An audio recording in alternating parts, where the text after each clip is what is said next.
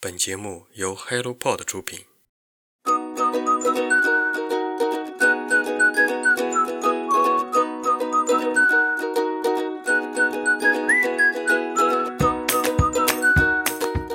Hello，大家早上好，欢迎来到晨间书室，我是 Masa。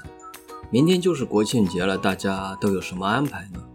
由于这两年疫情的原因，外出旅游的比例其实已经大幅度下降了。从国外游到国内游，从省外游到省内游，甚至从市区游到社区游。对了，什么叫社区游呢？简单来说啊，就是周末在自家楼下的社区遛弯儿、转悠几圈。比如像我，为什么我会有这样的兴趣呢？因为我知道啊，只要你在假期出门，肯定是人山人海，全国各地基本都一样。抱歉，说的有点多，那么我们马上开始今天的新书速递吧。陆川有许多份，作者李沧东，译者春喜，出品方陆书。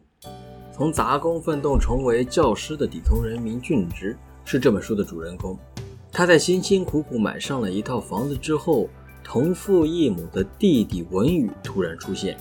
弟弟因参加学生示威运动被通缉了，于是他不得不暂住在主人公俊直的家中。但随后却引发了俊直家庭的巨变。主人公俊直遗传了母亲粗陋的外表，相貌平平，也没有什么文化。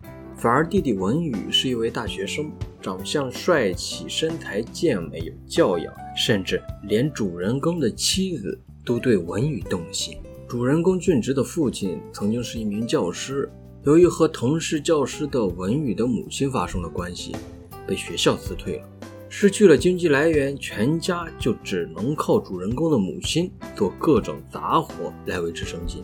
李沧东对主人公的父亲进行了辛辣的讽刺。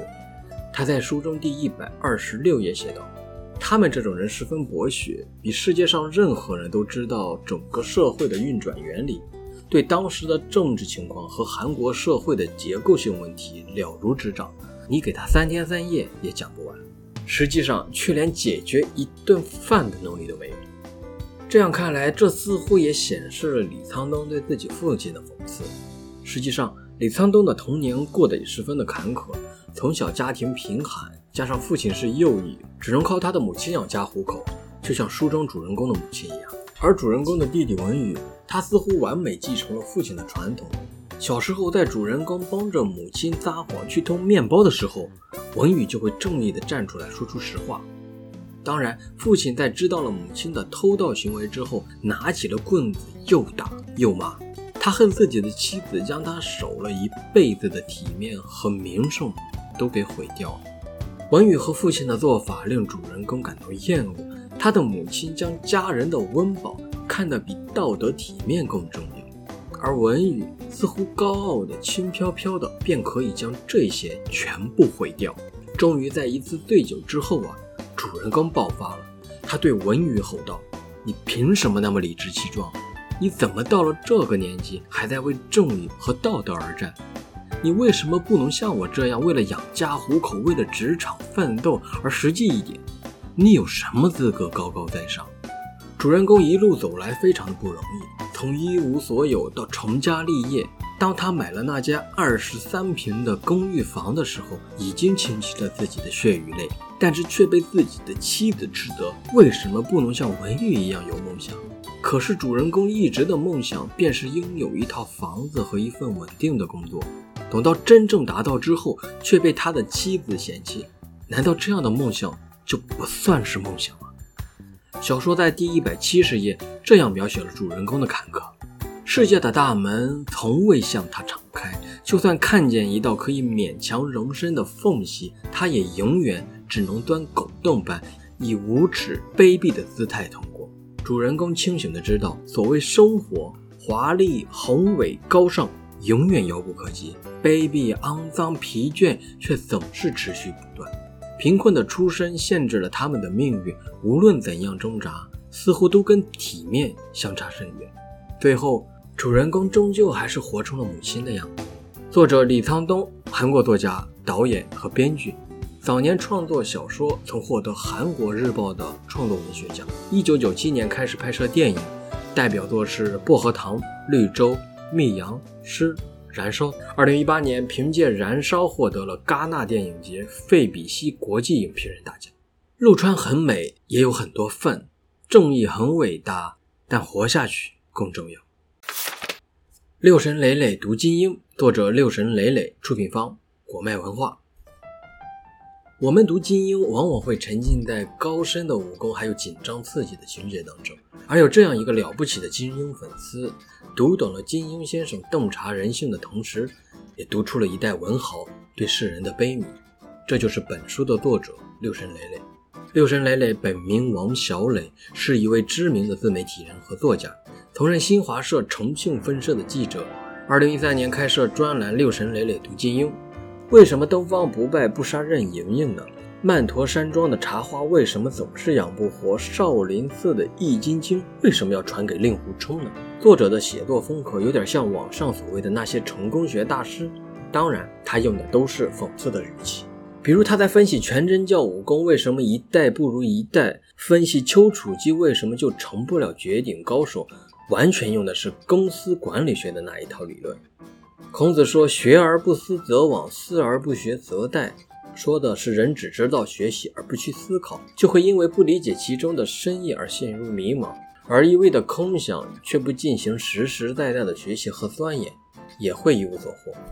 而全真教也是这样，在金庸的小说里，王重阳创立的这个门派曾经是天下第一大派。在第一次举办的华山论剑当中，王重阳和他的门派凭借着九阳真经成为了天下第一，也成为了当时的武林霸主。但之后却一代不如一代。比如作者说到，他的第二代弟子七个人加在一起还可以阻挡黄药师，可到了第三代弟子，九十八个人加在一起也挡不住一个郭靖。甚至金轮法王只派了两个徒弟，再带上一帮江湖上拼凑起来的乌合之众，差点把全真派的总舵给端了。明明在武学修炼的道路上，他的弟子都在精进，一直在创新，一直在钻研，为什么却离成功的道路越来越远呢？那是因为他们只知道闭门造车，不知道取长补短。比如在书中，作者提到了全真派和少林派的对比。少林派一直在江湖上能有自己的地位，也不是一朝一夕的事儿。比如说，从他们两个门派的藏经阁就可以看出来，全真派的藏经阁一般人是不能进去的，他们的武功秘籍都锁在一个大大的箱子里面，一般人想要进去看，他的流程可是比 BAT 的大厂还麻烦。换句话说，他们的武功已经不是用来学的，而是用来看的。但是少林寺呢，他们的做法就开明不少。他们的管理方式也很灵活，所有的少林弟子无论年龄、辈分、职务，只要你获得了相应的资格，便可以到藏经阁去看书。七十二般绝技通通在这里面，随便看，想怎么学就怎么学，能学多少全看你的天赋和能力。一个是害怕别人学到真正的武功，一个是随便学，并且还要将自己的心得记录下来。一个把武功遮得严严实实的，连自己的人都不能随便看；另一个却是放开大门，想看多少便看多少。其实，不管生活中还是工作中，也是这样。常听人家说，年轻的时候读《红楼梦》和中年的时候读《红楼梦》是完全不一样的感觉。年轻时候的精力都放在了薛宝钗、林黛玉、贾宝玉的爱情之上，但是等到工作多年以后，看到的却是里面的管理技巧。而等到我们几十年之后退休的时候，看到的便是里面的人情世故和事态变化。不同年龄、不同经历，感受也就不一样。就像读金庸、看金庸，一千个读者就有一千个哈姆雷特。不同的人在不同的阶段也会有不同的感受。常读常新，我想这就是读经典的魅力所在。一个人。就是一个江湖，而一个江湖就是生活的缩影。里面有众多纷飞的人物，我们总能看到自己的影子。索拉里斯星，作者斯坦尼斯瓦夫·莱姆，译者敬振中，译林出版社出版。索拉里斯星是一颗围绕双星运转的星球，里面被胶质海洋覆盖。根据人类既有的认知啊，这样的星球的运转轨道应该是不稳定的。但是仅仅过了几十年，人们就发现索拉里斯星的轨道并没有显示出预期的变化，这便激发了人们对这颗星球的无限的兴趣。心理学家卡尔文降落到这颗星球的时候，迎接他的不是同伴的热烈欢迎，而是杂乱的太空站、疯癫的科技人员，还有凝重的暗黑气氛。当他试图弄清楚到底发生了什么的时候，却撞见了自己已经去世十年的妻子。作者莱姆是波兰科幻作家、哲学家，他早在七十年前就预测了互联网、搜索引擎、虚拟现实和 3D 打印机的出现。并且直言，人类将遭遇人工智能和信息爆炸的挑战。而今天介绍的这本书，如今已经被翻译成了五十二国语言，全球畅销四千万余册，并且凭着他的一己之力，将波兰的科幻水平提升到了世界水准。《三体》的作者刘慈欣评价道：“莱姆有非常了不起的想象力，是真正独一无二的。莱姆的作品对人和宇宙的关系有着更深刻的描述。”与美国的科幻小说相比，在文学上也更加的精致，有着更为深远的意境，也给人带来更多的回味和思考。梁文道评价道：“如果我们找不到外星人，可能是因为我们对外星生物的理解都以为他们是人。”戴锦华戴老师评价道：“《索拉里斯星》这本书不仅仅是一部重要的科幻作品，也是一部伟大的文学作品，甚至是一部现代哲学读本。”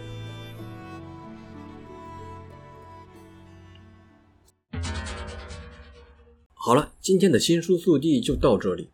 对于这三本书，如果你有任何的感想，欢迎在评论区和我们谈谈你的感受。除了晨间书适，HelloPod 还有星空漫谈和人间观察两档节目。如果你喜欢在星空之下倾听别人的人生际遇和社会杂谈，我想这两档节目能为你的人生带来改变。最后，祝大家国庆节快乐！我们下周再见，拜拜。